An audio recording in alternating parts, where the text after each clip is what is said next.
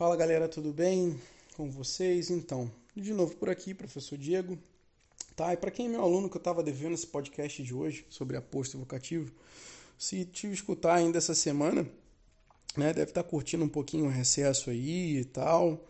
Mas enfim, né, eu fiquei devendo esse podcast para vocês. Eu iria já, já era para ter colocado esse podcast no ar faz tempo, só que eu fiquei procrastinando aí na gravação. Enfim, então vamos lá, falar de aposto evocativo, né? É, não é nada muito difícil, mas é uma matéria que vale a pena você revisar, porque mais para frente você vai estudar oração subordinada, né? Mais para frente você vai fazer a sua o seu projeto de texto na dissertação e o aposto ele se faz necessário pelo uso da pontuação, né? Então é uma matériazinha que a gente precisa é, mal ou bem estar tá conhecendo, né? E tá evoluindo isso dentro da língua, né? Porque por mais que um exercício sobre aposto vocativo seja algo bem simples, algo bem fácil de identificar, mas o aluno, quando ele vai produzir a sua própria, uh, a sua própria, a sua própria dissertação, né, ele acaba errando uma pontuação, muitas das vezes porque ele faz uso do aposto, ele esquece a, a, o termo intercalado, a vírgula. Né, quando ele vai estudar oração subordinada substantiva positiva, ele só demarca a questão dos dois pontos lá, enfim, e ele não consegue perceber a, real função do aposto dentro da frase, sabe? Ele na hora de classificar, ah, não, tem dois pontos é positiva. Então, quando a gente fala de aposto, né, é um termo que se junta a outro, né, vai seguindo o material aí, de valor substantivo ou pronominal para explicá-lo ou especificá-lo melhor, esclarecer melhor o significado do nome ao qual ele se refere. Vem separado dos demais termos da oração por vírgula, dois pontos ou travessão. Então vai depender de como vai vir lá estruturado o aposto. Tá? No ato da comunicação, utiliza o aposto principalmente para explicar, enumerar, resumir, especificar, distribuir ou comparar um outro termo. Tá? Então, dependendo de cada gramática, né? Algumas gramáticas vão vir só lá o aposto explicativo, enumerativo, outras já não vêm, né? Às vezes é uma gramática do oitavo ano, às vezes é uma gramática de ensino médio, às vezes é um site que dá um conteúdo mais completo, mas tudo é aposto, tá? Independentemente do, do de qual função o aposto tenha, sabe? É, a, a, o que eu acabei de, de ler aqui para vocês em relação à função dele é, é, não muda muita coisa. Na hora que você for reparar um exemplo na frase, por mais que seja um aposto que não tem, que não vem entre vírgulas, né? É, por exemplo, seja um aposto especificativo, você sabe que aquilo é um aposto, porque está esclarecendo, está explicando de qualquer forma, né? Mas ele tem uma estruturazinha diferente. Então, eu tentei colocar todos aqui, tá? Algumas gramáticas tratam de uma forma, outras tratam de outra, mas a, a questão do aposto né, além para métodos, é, é, vamos dizer assim, para escola, para você fazer uma atividade escolar, tá? É, o principal uso dele é na redação. Na hora que você for é, colocar lá uma oração apositiva, uma oração intercalada, usar até o próprio aposto simples para poder esclarecer algum termo né, dentro da, da proposta de intervenção, talvez. Enfim, né, a presença da vírgula do travessão ou dos dois pontos se faz necessário. Então vamos lá, tipos de aposto. Então, primeiro logo de cara tem um aposto explicativo, né? Ele vai vir separado por vírgulas. O Everest, vírgula, o monte mais alto do mundo, vírgula, tem 8.848 metros. Então, esse o monte mais alto do mundo, você vai perceber que é um termo, tá? Que está esclarecendo que, quem é o Everest, está explicando melhor quem é o Everest, tá? Ele mora em um paraíso, dois pontos uma praia deserta no litoral pernambucano. Então você vai perceber qual o paraíso que ele mora. Eu estou esclarecendo, né? Como é que é um paraíso? Quando você tem a imaginação, né? Você imagina o paraíso assim. Se você pegar e ter usar a tua criatividade aí, então se eu deixo sem, a frase sem um aposto, fica muito subjetivo. Né? Então, às vezes, o, o aposto ele se faz necessário por conta disso, para estar tá esclarecendo melhor. Uma praia deserta no litoral pernambucano. Beleza? Uh, seguindo aí, dois países não assinaram o acordo, Brasil e Chile. Então eu tenho aí um aposto enumerativo. Eu estou enumerando quais são os dois países tá, que não assinaram o tratado, o acordo, né? Brasil e Chile.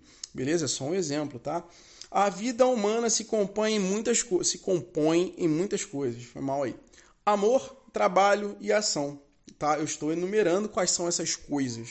Beleza? Então vou colocar aí, a vida humana se compõe de muitas coisas, dois pontos: amor, trabalho e ação. Normalmente vem é, nessa estrutura. Beleza? Vamos no tiro pro próximo. Os amigos, os parentes, os professores, todos o ajudaram muito. Então você vai perceber que o todos é um aposto, mas é um aposto resumitivo, tá? É porque ele tá, vamos assim, resumindo, quem é um amigo, quem é um parente, quem é um professor, ou seja, todos ajudaram muito. Então aí você tem um aposto, mal ou bem, tá? Mas ele tem a função de resumir. Beleza? Vida digna, cidadania plena, igualdade de oportunidades, tudo isso está na base de um país melhor. Então você tem tudo isso aí, um aposto resumitivo. Bem simples, tá? Não tem muito o que fazer.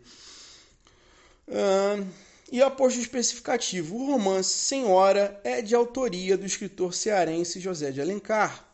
Tá? Então, o aposto especificativo, né, nesse caso aí, o romance Senhora. Senhora é o aposto. É porque eu poderia falar assim: o romance é de autoria do escritor cearense. Então, vamos lá. Se eu tenho um contexto em que duas pessoas estão conversando sobre esse determinado romance já sabe quem é o autor, eu poderia falar, ó, oh, esse romance aqui você está mostrando a pessoa.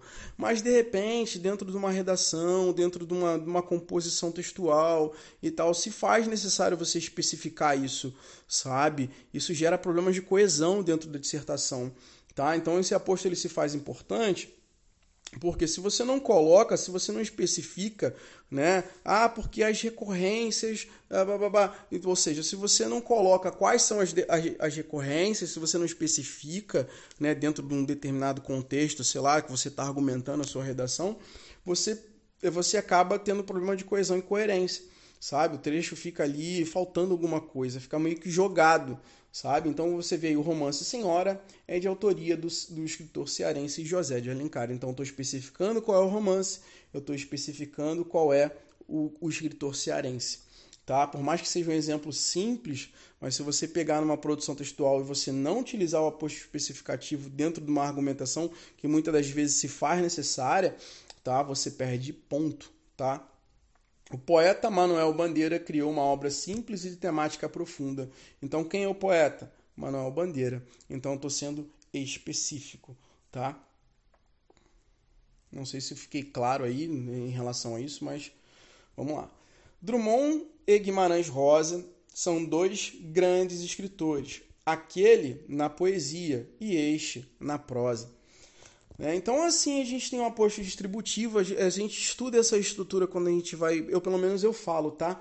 Uh, quando a gente vai estudar o uso da pontuação, o uso da vírgula, então se você procura, escutou meu podcast lá atrás a respeito do uso da vírgula, eu devo ter falado algum, alguma estrutura parecida com essa. Então, quando eu falo aquele, eu me refiro ao Drummond.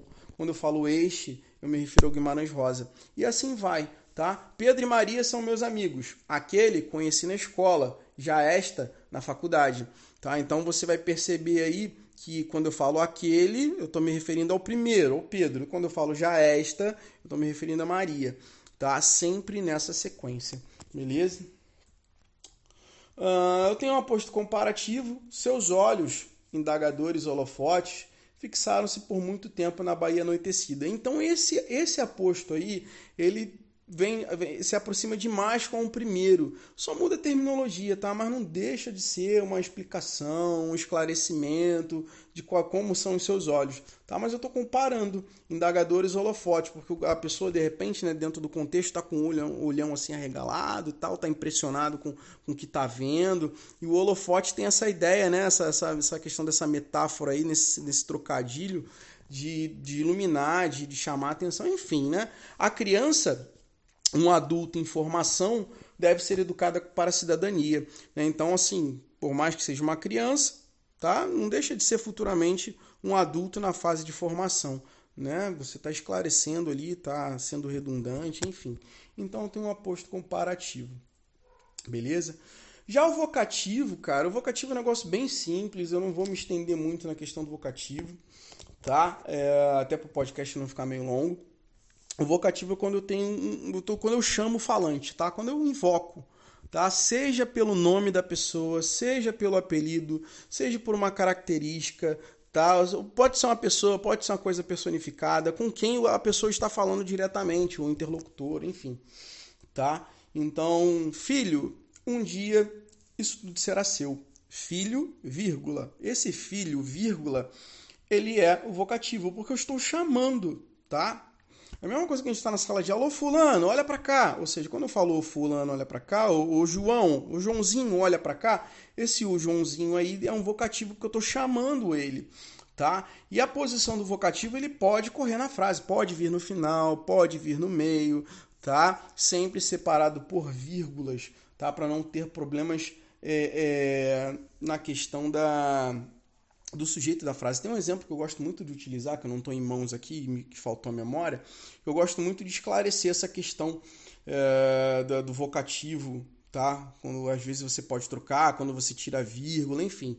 Então, cuidado, né? É, é um negócio simples, mas às vezes vem uma questãozinha assim mais maliciosa, você pode acabar errando por conta disso, tá?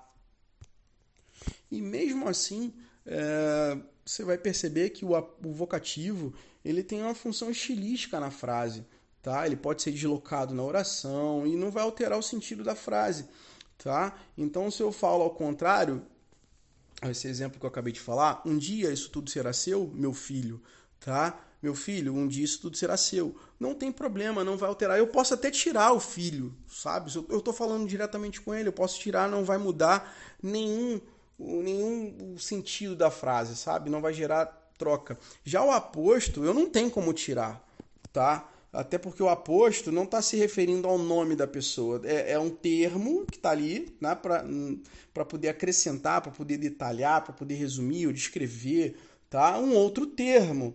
Tá? Então a omissão do aposto acarreta perda de informação, foi que nem eu falei. Né? Então, lá na tua argumentação, se você não coloca o aposto, se você não esclarece quais são as recorrências, da... enfim, né? Foi um exemplo que me veio na, na, na mente agora. É, mas você precisa, você perde um pouquinho ali uma informação chave, sabe? Então, quando eu falo assim, Manuel Bandeira, escritor brasileiro, obteve muito destaque com suas obras. Então, se eu tirar o escritor, o escritor, o escritor brasileiro, eu tenho uma informação ali que, lógico, é um exemplo, tá? Mas quando a gente fala de argumentação, sabe? É, esse termo que você vai colocar vai ajudar a esclarecer o teu argumento, vai enriquecer o teu argumento. Então ele se faz necessário, né? Por exemplo, o Manuel Bandeira nesse caso eu não posso tirar. Então tem muito aluno que está lá no oitavo ano, né, que às vezes confunde, ah, Manuel Bandeira, vírgula, ah, isso aqui é vocativo, mas eu não estou chamando Manuel Bandeira, tá? Nesse caso é bem diferente a estrutura. Beleza, pessoal? Então eu vou ficando por aqui, né?